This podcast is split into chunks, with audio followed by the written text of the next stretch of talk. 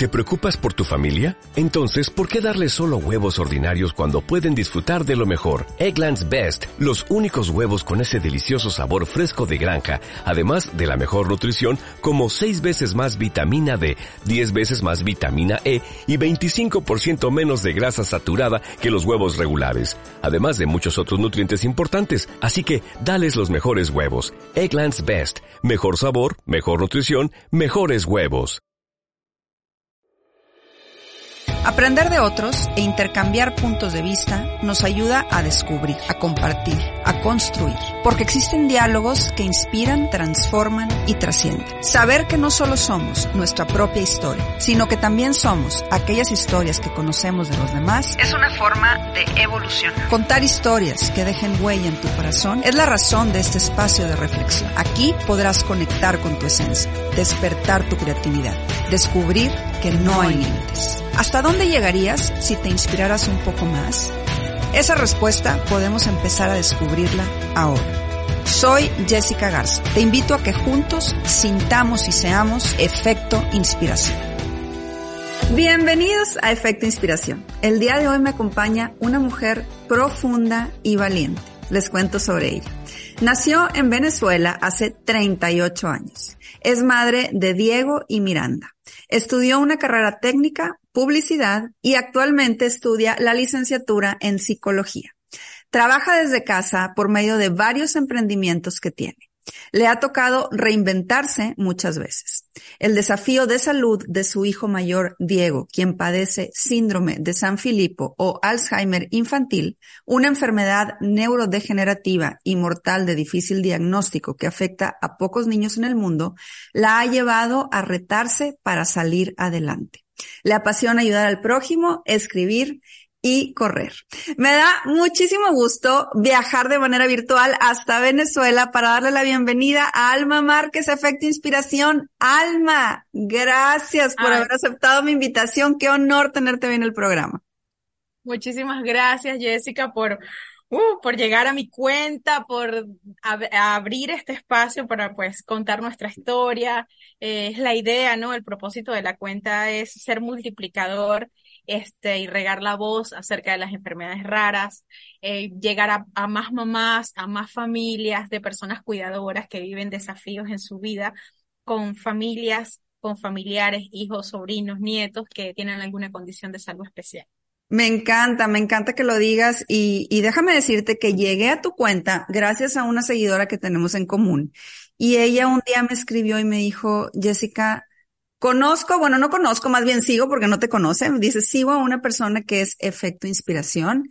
Le dije, a ver, cuéntame de ella. Entonces me, me mandó un screenshot de tu, de tu página. Me puse yo a investigar un poquito más, a ver lo que, lo que has hecho, a conocer más sobre Diego, sobre ti. Y no dudé ni un segundo de que tu historia es efecto inspiración. Así que gracias a esta seguidora hermosa que puso tu nombre sobre la mesa y nuevamente gracias a ti, Alma, por haber aceptado esta invitación. Gracias, gracias, gracias, gracias a la gente porque mira todo lo que pasa, ¿no? En este tema. Ay, qué bonito. Qué bonito, qué bonito conectar y, y aquí nos damos cuenta que no hay fronteras, Tú en Venezuela, yo en México, pero unidas por esta gran historia, por esta historia de amor, de inspiración, de entrega, de lucha y de todo lo que ha sucedido en este camino de Diego que ya lo iremos platicando. Pero bueno, empecemos por el principio. Yo siempre le digo a mis invitados que me gusta que me den un poquito de contexto sobre quiénes son. Quiero hacer lo mismo contigo. ¿Quién eres? ¿Cómo creciste? ¿Cómo fueron esos primeros años de vida que generalmente yo siempre digo que nos van marcando? Sí. Bueno, pues mi nombre es Alma, soy de Venezuela, nací en los Andes, soy de la parte andina de la cordillera de aquí del país. Ahora, justamente ahora vivo en, nuestra, en una isla del Caribe aquí de, de Venezuela, buscando eh, paz, tranquilidad y sanidad para, para mi hijo Diego. Eh, mi infancia transcurrió este, en este estado y ya siendo eh, adulta me trasladé a la ciudad capital, a Caracas, donde estudié la carrera técnica que te mencioné en publicidad y tuve varios trabajos. Eh, y bueno, eh, a los 26 años quedé embarazada de, de mi niño Diego, que pues en su nacimiento fue su primera lucha por la vida porque casi lo pierdo. Él tuvo una complicación bien severa en su nacimiento. Fue un niño pretérmino, nació a los ocho meses y tuvo varias complicaciones de salud y en ese momento cambió mi vida por completo. Eh, al convertirme en madre me, me, me transformó, me cambió la vida porque yo tenía eh, una idea sobre la, eh, la maternidad y la vida familiar completamente distinta a donde me ha llevado el camino, a donde me ha llevado la vida. Eh, y, bueno, hoy en día, pues, em, eh, debido a la, compleja situación de salud de mi hijo, pues, eh, me ha tocado, pues, transformar mi día a día. Estoy estudiando una carrera que, que me inspiró eh, la enfermedad de, mi niño y el estar en contacto con tantas madres y padres este, que conviven también con enfermedades muy complejas. Eh, como me gusta mucho pues conectar y ayudar y visitar a, otras familias que, que, viven situaciones similares a la mía, eh, dije, ¿por qué no? Ahora, ahora entiendo que este capaz es mi, mi propósito. Mi propósito en la vida es ser buena persona y, y intentar cada día ser mejor, ayudar a los demás. Estoy estudiando, eh, emprendo porque tengo que, aunque soy cuidadora 24/7, tengo que producir dinero porque tener una persona con una enfermedad terminal es algo sumamente costoso y hay que trabajar. wow, y me encanta, me encanta cómo empiezas esta historia y me encanta diciendo, me encanta que dices que Diego eh, llegó peleando y luchando por la vida. Me encanta que dices que cuando sabes que estás embarazada y cuando tu hijo nace, tu vida cambia totalmente. Eh, lo decíamos también en tu semblanza que tienes otra hija, Miranda, y, y sabemos que son tus, tus dos motores de vida.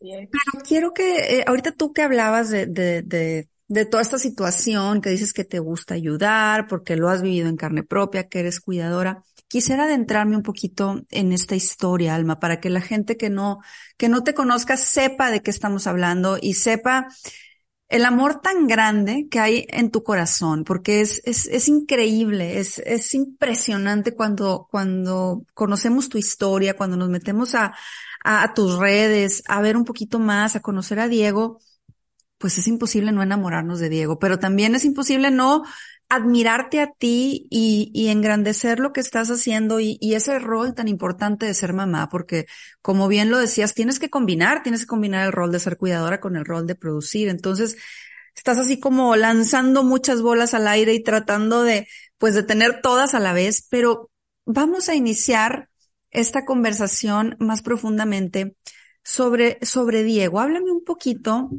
de cómo llega este diagnóstico a tu vida. O sea, cómo te enteras eh, que Diego tenía este síndrome, esta condición. ¿Qué fue lo que, lo que pasó cuando nació? Dijiste que nació eh, de ocho meses. Háblame un poquito de, de este camino, de cómo fue llegando el diagnóstico en cuanto a síntomas y cómo llegó ya definitivamente cuando le pusieron nombre y apellido a su síndrome.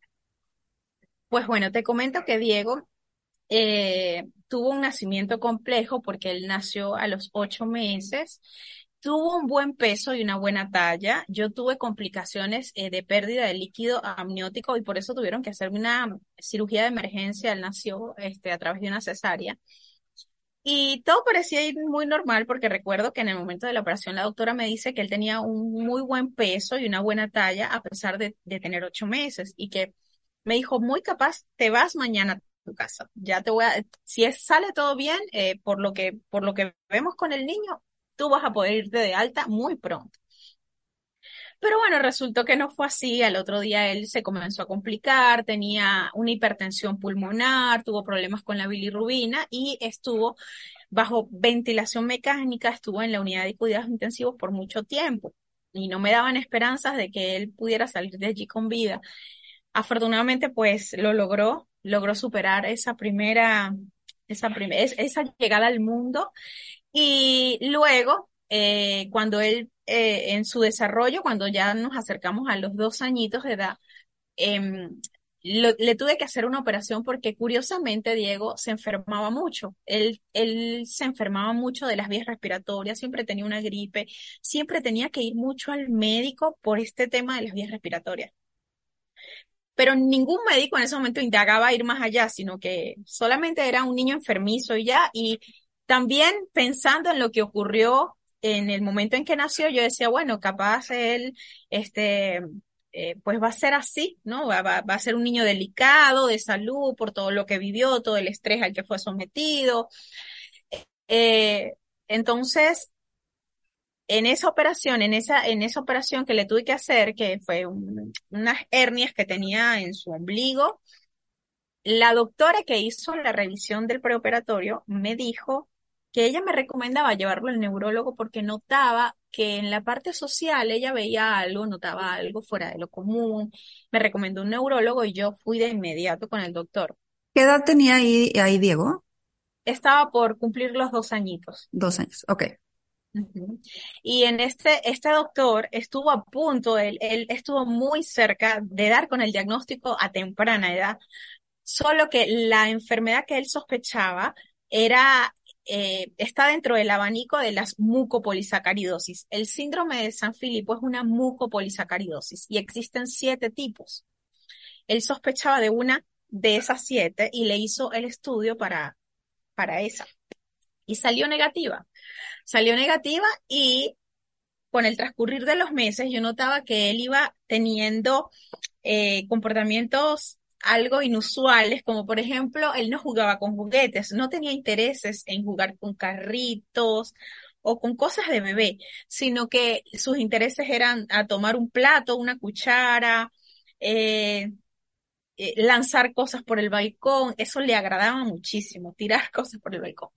Y eso me llevó a seguir indagando, porque yo decía, e-, esto no, no es muy natural, eh, leía, porque obviamente mamá inexperta era mi primer hijo, trataba yo de indagar en internet, mira, ¿qué debería ser un niño de tal edad?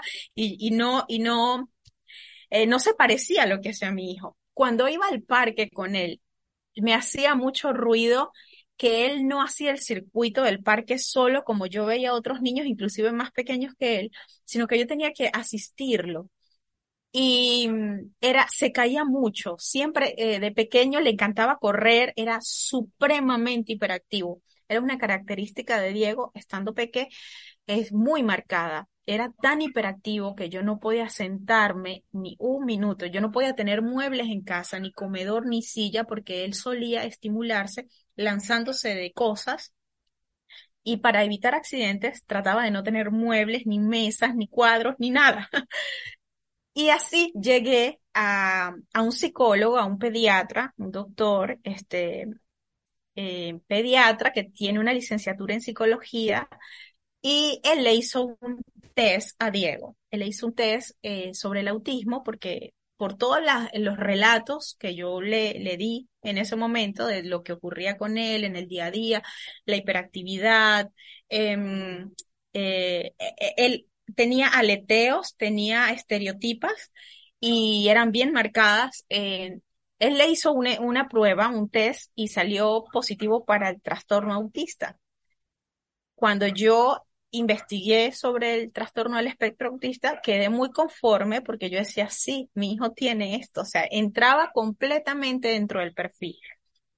Y así pasaron años, desde los dos hasta los cinco hasta los cinco años, eh, casi seis, cuando, cuando, bueno, cuando tuvo su primera crisis que me, que me dio nueva información, eh, y, entonces ahí empecé a cuestionar que realmente fuera autismo lo que él tuviera, porque yo tenía años haciendo terapia con él, hacíamos terapia todos los días, de lunes a jueves, tratando de que él pudiera avanzar en el tema escolar, con su hiperactividad, en un principio me negaba a, a, medicarlo, yo, yo estaba negada completamente a medicar a mi hijo, yo no quería tener un zombie en mi casa, decía yo.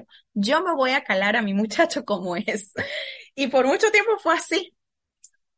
Pero ya estando grande, ya a los seis años, ya de verdad que ya traía yo un agotamiento tremendo.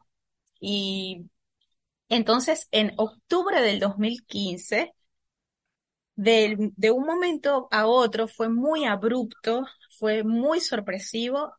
Diego cambió. O sea, él, él estaba eh, de una, era como él era siempre, un niño fugaz, feliz, este, intranquilo, eh, que se hacía sentir. Diego hablaba eh, de forma atropellada, su habla se veía afectada por el autismo, porque tenía ecolalia, repetía muchas palabras. Em, y, y de pronto de la nada dejó de hablar, ya no podía estar de pie, dejó de comer, eh, estaba fuera de sí por completo, por completo, parecía que no me reconocía. Eh, él solía ser un niño muy, muy afectivo y en ese momento no quería que nadie lo tocara, estaba muy fuera de sí y eso era completamente nuevo para mí, yo no entendía qué pasaba, no entendía qué pasaba con él. Eso me llevó, bueno, fui a urgencias cinco veces, en urgencias no lo dejaban hospitalizado porque aparentemente él no tenía nada, o sea, no había ningún motivo para que nos dejaran hospitalizados porque él no tenía fiebre, él, él, no se había caído, él, e, era su mente, ¿no? Era su mente lo que no estaba bien. Y Diego estuvo más de 20 días sin dormir en ese momento.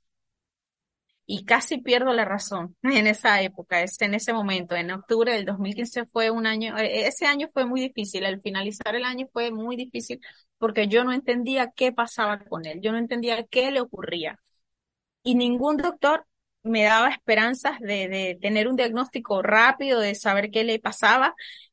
Me enviaron a casa con él y me dijeron que tenía que esperar a que se le pasara.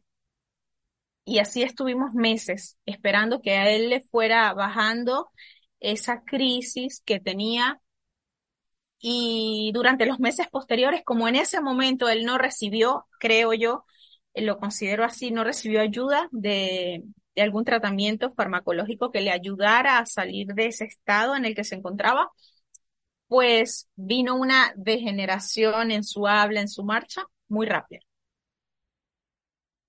Em, después de eso, eh, lo llevé con un genetista. Este genetista lo evalúa, me escucha y me comenzó a hablar sobre las enfermedades raras. Él sospechaba sobre otra cosa y me dejó muy claro en ese momento que en Venezuela lamentablemente no existían eh, las pruebas moleculares para hacerle estudios de índole que necesitábamos a Diego y que tenía que salir del país. Eh, lo difícil es que en ese momento, pues Venezuela atravesaba un momento económico y social muy, muy difícil.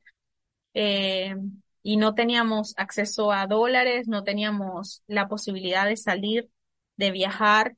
Mi trabajo, yo tenía un trabajo de oficina en una gerencia de comercialización de un canal de televisión y sinceramente no podía, o sea, fueron tantas cosas, fueron muchas cosas que me pasaron en ese momento. O sea, no podía yo con mi sueldo, con mi trabajo, yo no podía costear ese viaje.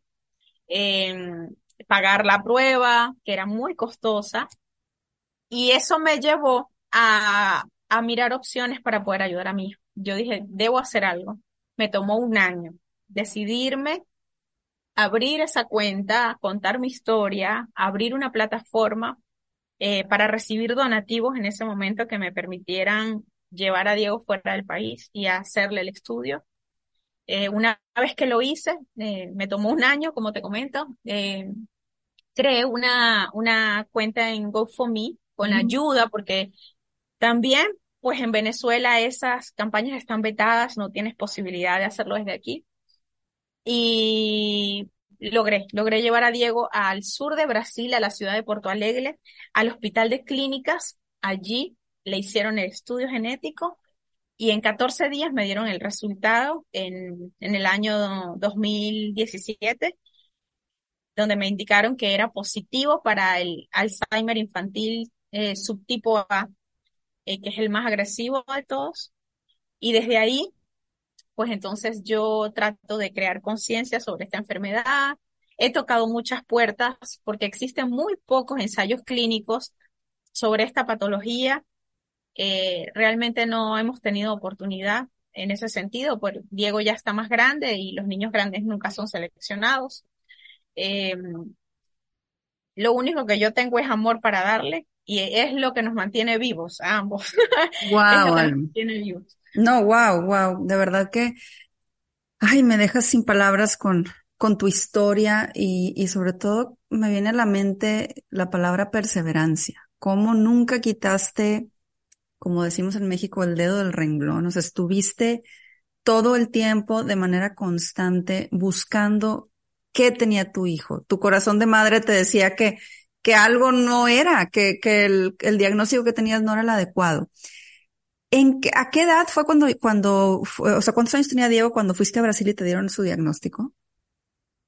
Eh, acaba de cumplir siete años. Siete años. O sea, fueron siete años de una búsqueda constante. Y lo que más me impacta es que abriste tu corazón y al abrir tu corazón la gente empatizó contigo. Hoy entiendo, Alma, ahorita que me platicas esta historia, hoy entiendo y me queda claro por qué por qué haces lo que haces y por qué tienes pues esa solidaridad con otros porque tú la sentiste y la viviste en carne propia y la recibiste. Pero bueno, ahorita llegaremos a eso.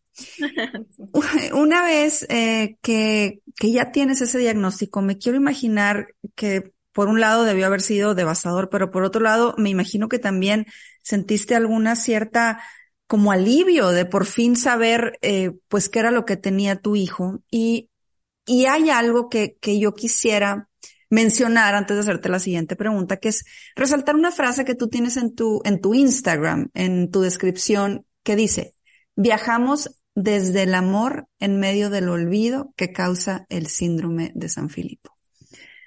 Ya que nos platicaste cómo llegaste a este diagnóstico, quiero que me hables de este viaje, de este viaje desde el amor de este viaje que, que va en medio del olvido, de este viaje que te ha enfrentado con una vulnerabilidad enorme, pero también con un amor desmedido.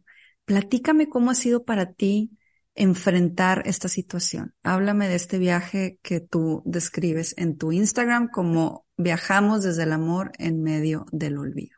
Cuéntame un poquito.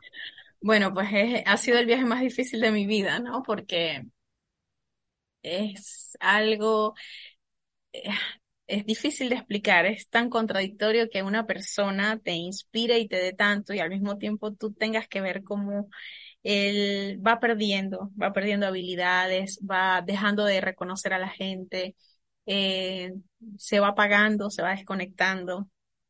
Y es, es una lección diaria de vida de aprender a disfrutar, de aprender a ser agradecido, de valorar el momento presente. Eh, es una lección diaria la que me da mi hijo.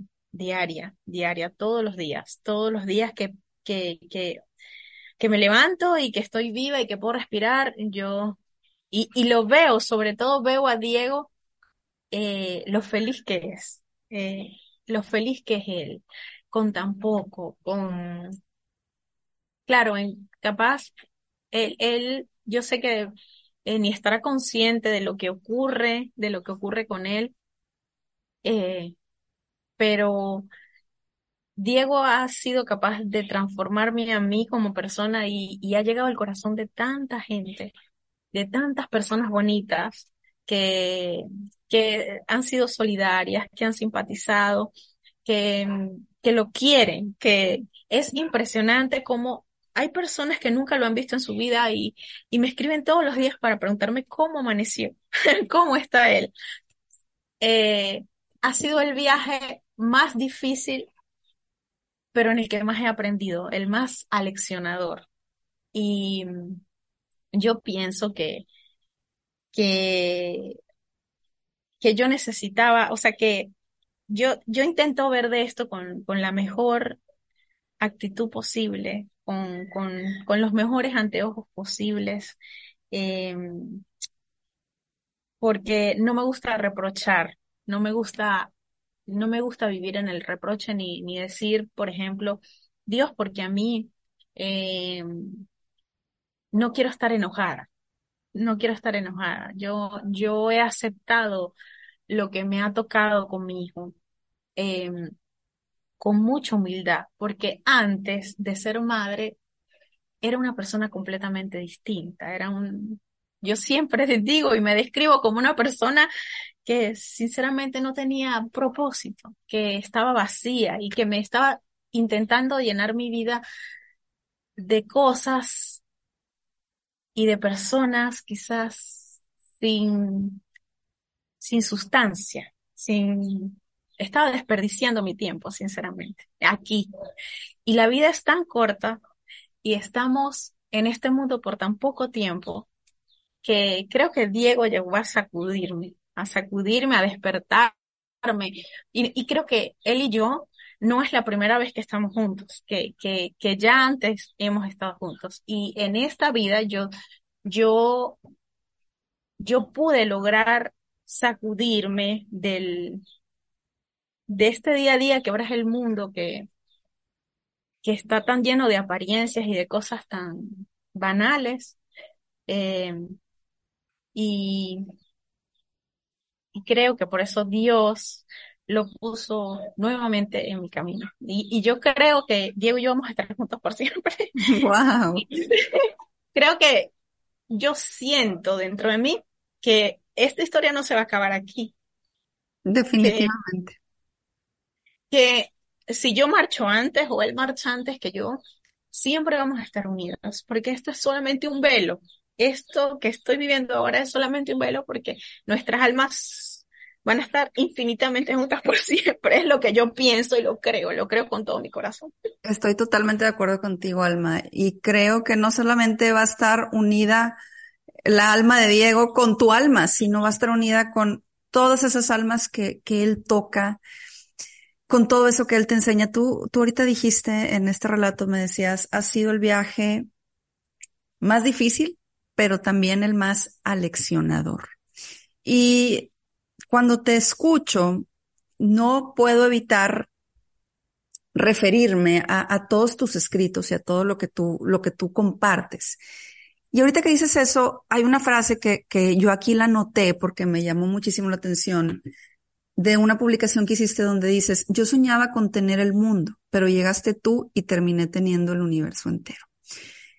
Y si lo conecto con esto que me dices de ese viaje que ha sido el más difícil, pero el más aleccionador y que te ha despertado para ser una mujer nueva con, con un propósito, para no tener esa vida vacía que tú describiste hace eh, unos momentos. Yo quiero saber qué tiene Diego. O sea, ¿cómo es Diego? ¿Cuál es esa magia que, que tiene él? ¿Cómo la podrías describir? ¿Cómo es? ¿Cómo es ese intangible que es, aunque oiga raro, tan tangible y, tan, tan lo podemos tocar, pero que te, que, te hace ser esta nueva mujer? O sea, ¿cuáles son esas enseñanzas puntuales que te ha dejado Diego? Háblame un poquito de, de él, de cómo es y, otra vez, de, de, esta magia que te hace entender que hoy tienes el universo entero. Creo que la alegría con la que él vive es aleccionadora, es aleccionadora que él se levanta todos los días de buen humor. Y es algo que siempre cuento en mis historias y cada que puedo lo comparto porque a veces uno se levanta molesto por tonterías o insatisfecho por cualquier cosa y mi hijo se levanta feliz todos los días. Yo digo, Dios mío, si él puede hacer eso, que tiene una enfermedad terminal, que se la ve tan mal, a veces tan enfermo, que le duelen cosas que ni él puede expresar, este, para uno ayudarle, y es tan feliz, es tan feliz, por eso te digo, es tan feliz con tan poco, que eso te llega, eso te llega, y, y que eh, eh, ha sido la forma en que, en que hemos conectado, en, en, durante su, su corta vida. Diego lo que tiene son 13 años, dejó de hablar hace, hace ya como dos años, tres años dejó de, de, pronunciar palabras. Es algo que añoro muchísimo todos los días, escucharle. Eh, Diego cantaba boleros, cantaba boleros, yo le enseñé canciones de la iglesia, le enseñé boleros y él cantaba con una dulce voz todo el tiempo y eh, esos momentos me hacían conectar con Dios, siempre Él me hace sentir eso. Y yo creo que eso, esa sensación, ese sentimiento, creo que, que, le llega a mucha gente que lo ve, ¿no? Que, y, y bueno, y a través de las, de las palabras que él, también Él coloca en mi corazón, este, porque me inspira muchísimo y, y eso me, me motiva a escribir, eh, me, a, mí me alegra compartir que una persona tan pequeñita y con tantos problemas de salud pueda cambiarte la vida. Eh, yo, es difícil explicar, es que yo era una persona muy infeliz, era una mujer muy vacía, eh, que, que vengo arrastrando muchos, muchos traumas, muchas cosas de mi infancia terribles y, y, de repente llega esta persona a mi vida y a sanarme. Él está enfermo, pero él, él a mí me ha sanado, me ha sanado el alma, me ha sanado el corazón, me ha quitado carga, me ha ayudado, me ha ayudado a canalizar eh, para que yo pueda soltar, para que yo pueda, para que yo pueda soltar todo lo que no debo cargar y, y ahora me siento libre. Creo que él transmite mucho, mucho todo eso, porque de verdad que es impresionante la cantidad de personas que no lo conocen y a las que él logra, le logra transmitir con la mirada, con una canción cuando lo graba, las pocas que tengo y que logra colgar. Em, eh, es magia, magia. Alguna, sin duda alguna. Y sabes que, Alma, que ahorita que lo platicas, se nota. Yo no lo conozco, yo, yo lo he visto solamente por lo que tú compartes y cada abrazo que tú le das, cada vez que bailas con él, cada vez que hace poco lo acabas de llevar al mar, te metiste con él y, y, lo ves, lo ves a él puro, lo ves a él con, con un alma realmente limpia, lo ves a él viviendo eh, lo que le toca vivir y, y lo, lo describes hoy de la manera en la que lo haces, que hace totalmente, pues match, o sea, totalmente lo que tú me dices es lo que se percibe. Y, y me encanta que hablas de que Diego pone las palabras en tu corazón para poder tú ser eh, esa portavoz y, y, toda esta alegría que él, que él te da y como ya lo dijiste, el, el poderte llenar y el poderte dar ese propósito ha sido algo muy hermoso este camino, pero también dijiste ha sido el camino más difícil. ¿Qué es lo más complicado de este viaje, Alma? ¿Qué ha sido como lo, más, lo más retador o, lo más doloroso que tú tienes que, que enfrentar en, en, este viaje del Alzheimer infantil? Bueno, ver que eh, pues una enfermedad es muy cruel, y creo que no debería padecerla ningún niño en el mundo, eh, porque es una enfermedad que quita muchas habilidades, que destruye las conexiones neuronales, eh, que causa mucho dolor, mucha enfermedad, eh, y, y, es complejo, es muy difícil. Yo, lo más difícil, pues, de escuchar a los doctores insistir en que, en que, en que Diego va a partir pronto del mundo, de que lo debo disfrutar porque él, porque él no, porque no hay el pronóstico de vida de esta enfermedad, sobre todo el subtipo que tiene Diego es, es muy corto, ¿no? Los niños no sobreviven la adolescencia según las estadísticas médicas. Eh, y lo más difícil es, pensando desde mi egoísmo, este, de ser humano, es ¿qué voy a hacer yo después? Que si él llegara a partir, ¿qué, qué va a hacer de mí? ¿Qué va a hacer de mí? Porque no me veo yo. Es difícil imaginarme sin él, es muy difícil, es muy difícil, es muy difícil. Eh, es algo en lo que, en, en lo que trabajo, en lo que voy a terapia y converso sobre este tema mucho porque siempre los médicos te están recordando eh, cuál es el pronóstico de vida y que como que no te... son muy duros cuando te hablan de esto, ¿no? Y lo más difícil es pensar desde mi egoísmo que en algún momento él no va a estar y, y yo me voy a quedar aquí sin él.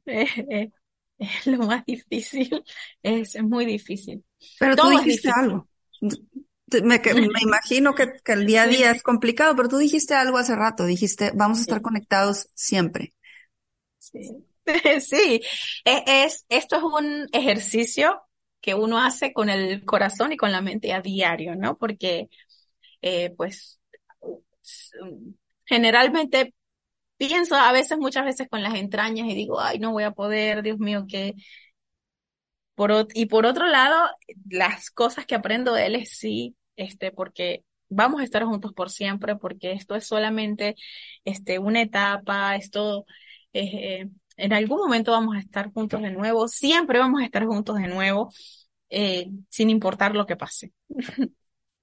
Alma, de verdad que tienes una manera de, de, expresar las cosas muy mágica, muy profunda, y me queda claro de dónde viene, tú ahorita lo dijiste, Diego, pone las palabras en, en tu corazón. Eres su portavoz. Pero yo quiero que me trates de explicar cómo se logra pasar de este dolor del que tú nos estás hablando y, y de estas cosas pues duras y de estos retos al entendimiento. O sea, ¿cuál es, cuál es la clave para dar el paso de, de decir, es que me duele, es que no lo quisiera, tal vez no es la realidad que, que, que jamás hubiera querido para mi hijo, pero, pero hoy entiendo, hoy comprendo, hoy acepto, hoy abrazo, hoy agradezco. ¿Cómo se logra? ¿Cómo se logra eso? Qué difícil pregunta. Yo creo que, que, se logra cada día cuando lo veo, cuando me sonríe, cuando, cuando todavía conecta conmigo, cuando lo abrazo y me responde y responde a mi amor, a mi cariño.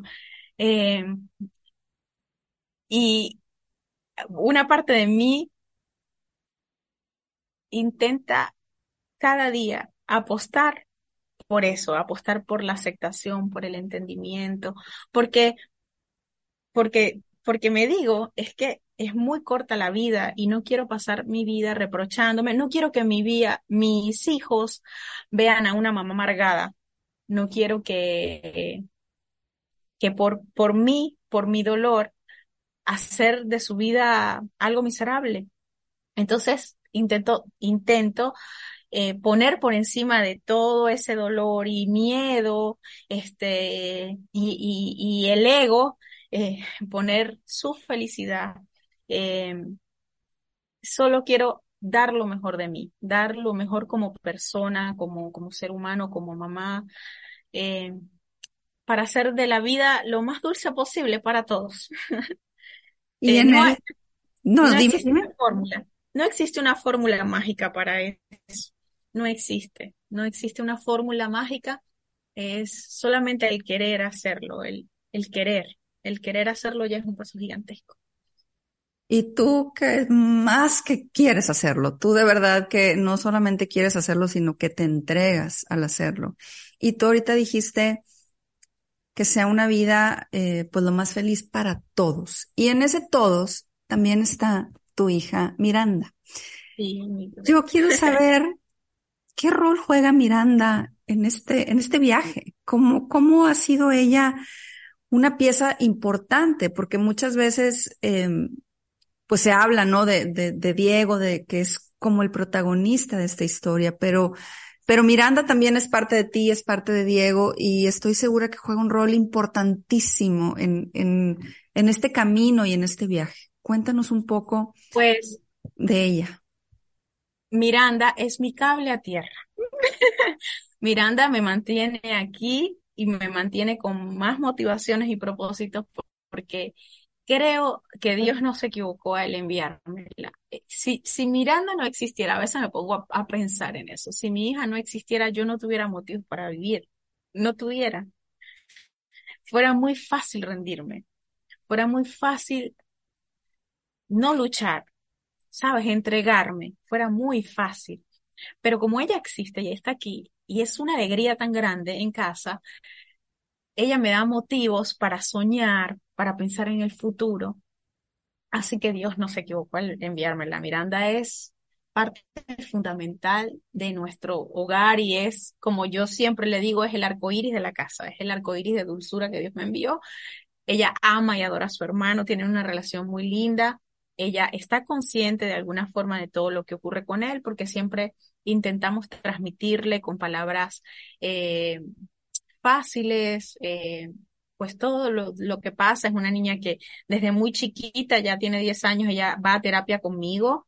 Eh, ambas recibimos terapia por separado porque me he preocupado mucho en su salud mental. Me parece que es algo sumamente importante para cualquier persona y para cualquier eh, familia que viva una situación como la que vivimos nosotros, es muy importante ocuparse de la salud de nuestros niños cuando tenemos un eh, familiar neurodiverso en casa. Eh, y sobre todo con una enfermedad como esta que es tan compleja y tan complicada porque siempre hay momentos de tensión, eh, hay veces hay complicaciones y pues eso, eso. Miranda es mi cable a tierra. Me encanta y ese cable a tierra te tiene, ahora sí que con, con los pies bien puestos en esta tierra, te tiene, eh, como tú lo dijiste, luchando y siendo un eslabón importante eh, en esta cadena. Y volviendo un poquito ahora sí a, a, ti, Alma, a esa mamá, a esa mujer con, con muchísimos roles en esta vida, como tú lo mencionabas al inicio, no solamente eres cuidadora, también eres una mujer emprendedora, eh, estás estudiando, eres una mujer altruista y en fin, tienes muchas cachuchas que, que te pones y que te quitas y que tienes que andar con mil ocupaciones. Y hay algo que otra vez les digo que por favor síganla en sus redes, El Camino de Diego, porque tiene cosas espectaculares que escribe y que al menos a mí me hicieron reflexionar. Tienes algo que quiero compartir. Dice, perdón, es difícil, es difícil diferenciar mi rol de cuidadora, de madre y de mujer. Hay momentos en los que no sé quién soy, pero de algo estoy segura ahora. Sé lo que no quiero en mi vida. Sé que estoy aquí para crecer, para equivocarme, para caerme y volverme a poner de pie. Quiero ser feliz a mi manera. Quiero reírme, aunque sienta que el mundo me asfixia y que todo se me viene encima. Sin saber qué me depara el futuro, quiero seguir sonriendo. Yo cuando leí esto, que es solamente un fragmento, dije, bueno, esta mujer, este, ¿será de carne y hueso o, o qué onda? Porque tienes una manera, otra vez, tan profunda, tan sabia de expresarte. Y al leerlo, yo me quedo, eh, pues me, me pregunto y te pregunto a ti, ¿cómo se logra ser feliz y en la vida independientemente de las circunstancias de la misma. Hace rato hablábamos de cómo se pasa del dolor al entendimiento, pero esto es un paso más, esto es un paso más del entendimiento, porque es ser feliz. Una cosa es abrazar nuestra realidad, una cosa es aceptarla, pero tú has dado un paso más para ser feliz. ¿Cómo, cómo se logra? Aunque, aunque no sepas a veces diferenciar tu rol. ¿Y qué es eso que tú aquí dices que sabes que no quieres ser en tu vida. Cuéntame un poquito de todo esto, Alma. Es algo muy simple, es querer. Yo quiero ser feliz. A mí me encanta sonreír, es mi estado natural desde chiquito. me encanta reírme, me encanta estar en este estado, eh, tratar de eh, la mayoría del tiempo posible, porque la felicidad eh, no es un camino en línea recta. Eh, hay sus altibajos, hay días en los que estoy triste, hay momentos en los que me siento abatida. Y lo importante es saber abrazar esos momentos para luego decir, ok, ya pasó, voy a seguir adelante. Y quiero tener la conciencia de, de poder siempre decidir ser, o sea, estar del lado de, de, de la alegría, de la felicidad, del optimismo. Y hace días escribí una frase eh, que decía que mi superpoder es mi actitud. Y, yo lo siento así. Ese es mi superpoder. Es la actitud con la que yo enfrento los desafíos que se me presentan eh, y con la que vivo mi vida. Porque pues no es fácil mi vida. Sin embargo, yo tengo la mejor actitud posible ante todo lo que se me presenta para salir adelante, porque no pienso desperdiciarla siendo amargada y encerrándome en un cuarto, no queriendo hacer nada por mí o por los demás, no, yo quiero dejar una huella, yo quiero enseñar a mi hija a ser una buena persona, a que, a que sepa que es lindo dar, que es bonito hacer el bien.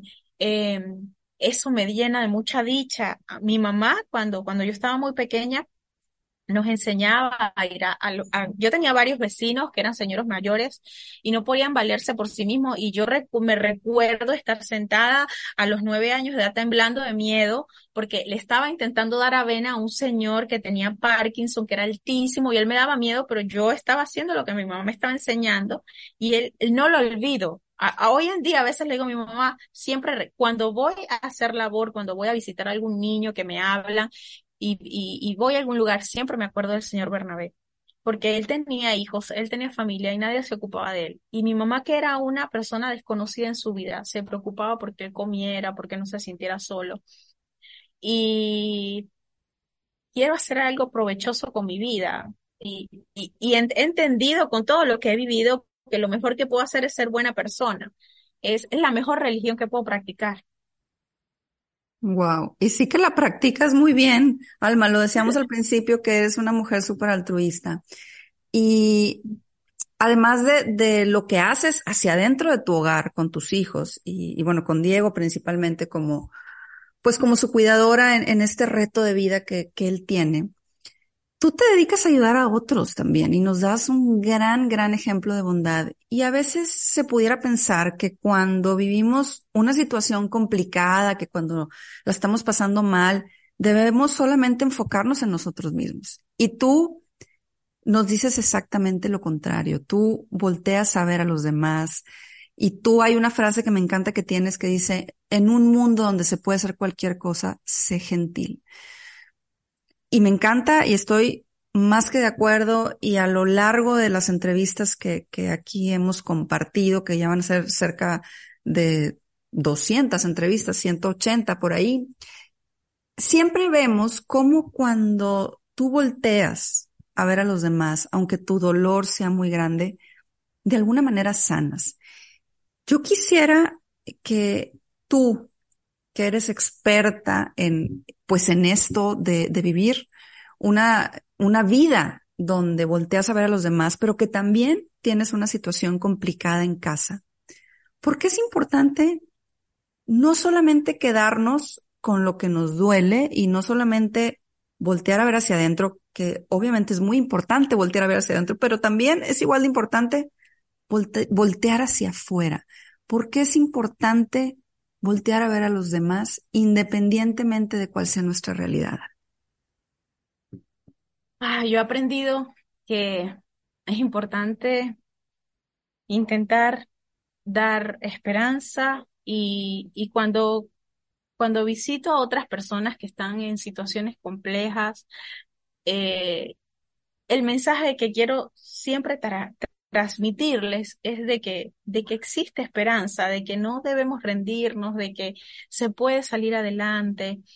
Eh, siempre con la intención de sembrar en esa persona que capaz replique lo mismo que yo estoy haciendo, porque creo que el, el mundo necesita de la generosidad, necesita de gente más gentil, necesita de más compasión. El mundo necesita mucha compasión. Necesitamos ser compasivos unos con otros. Em, eh, por eso creo que es importante mirar afuera. Es importante, muy importante mirar adentro, ordenar tu cuarto, oscuro y buscar la luz, eso es muy importante, pero también es importante mirar afuera porque hay personas que no son capaces de encontrar la luz por sí mismos. Y entonces ahí es cuando llegas tú y capaz le ayudas a encender la llama. Y entonces ya esa persona va, va a ver que existe un futuro prometedor, que las cosas se pueden cambiar, es lo que yo intento transmitir.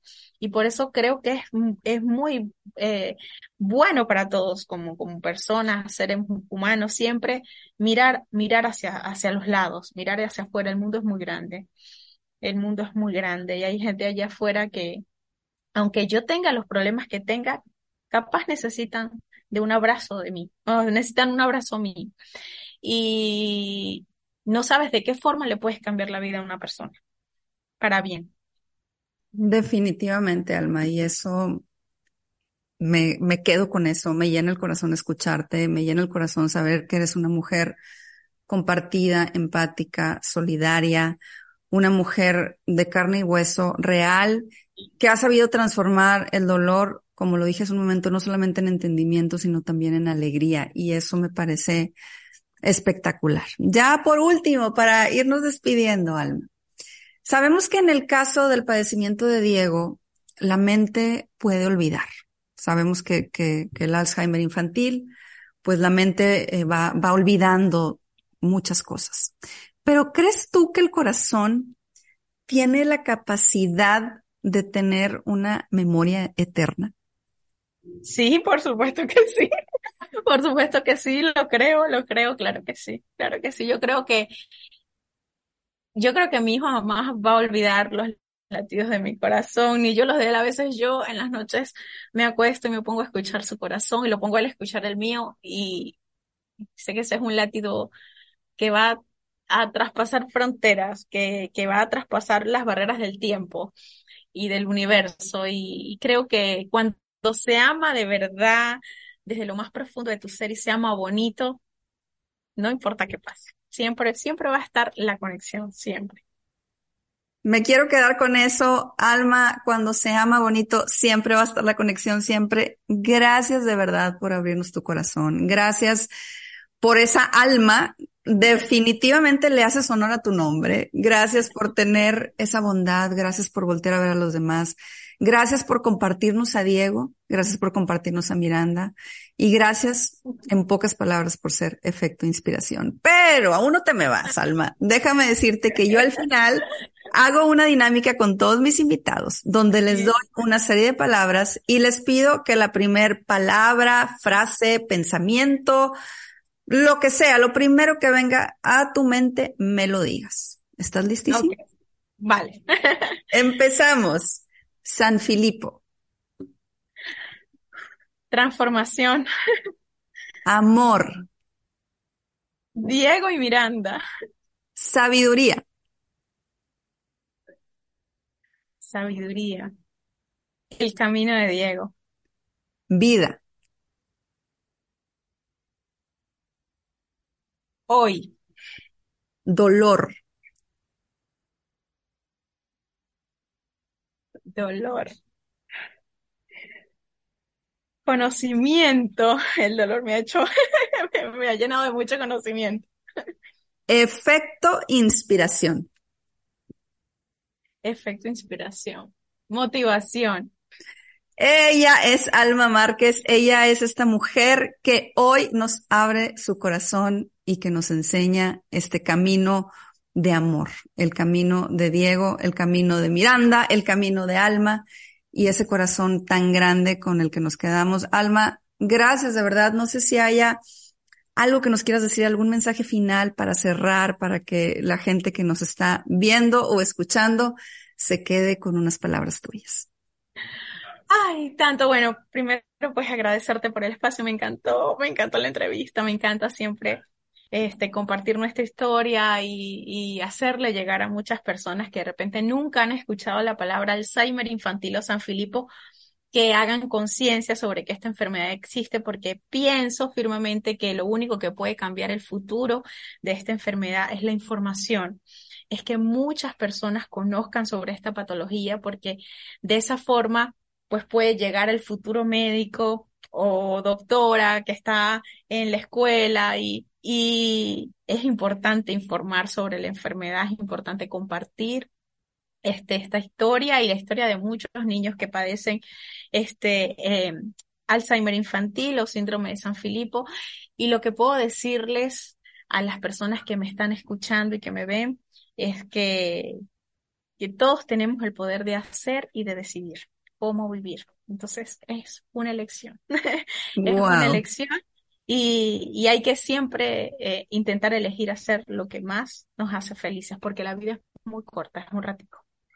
La vida es muy corta y cuando la vivimos con intensidad, como lo haces tú, Alma, todo tiene sentido. De verdad, Gracias por abrirnos tu corazón. Gracias por, por, como te dije hace un ratito, hacerle honor a tu nombre con esa alma grande, noble y bondadosa que tienes. Gracias de verdad por estar aquí, por conectarnos desde Venezuela, México y ser, bueno, estos países, eh, hermanos que, que hoy nos conectamos con, con tu historia y con la historia de Diego. Gracias, gracias de verdad. Muchas gracias. A todos ustedes que estuvieron hoy con nosotros, muchísimas gracias por habernos acompañado. Esto fue Efecto Inspiración. Te invito a que seas parte de la comunidad Efecto Inspiración. Suscríbete en mi canal de YouTube y sígueme en Instagram y Facebook. Nos vemos por ahí. ¿No te encantaría tener 100 dólares extra en tu bolsillo? Haz que un experto bilingüe de TurboTax declare tus impuestos para el 31 de marzo y obtén 100 dólares de vuelta al instante. Porque no importa cuáles hayan sido tus logros del año pasado, TurboTax hace que cuenten.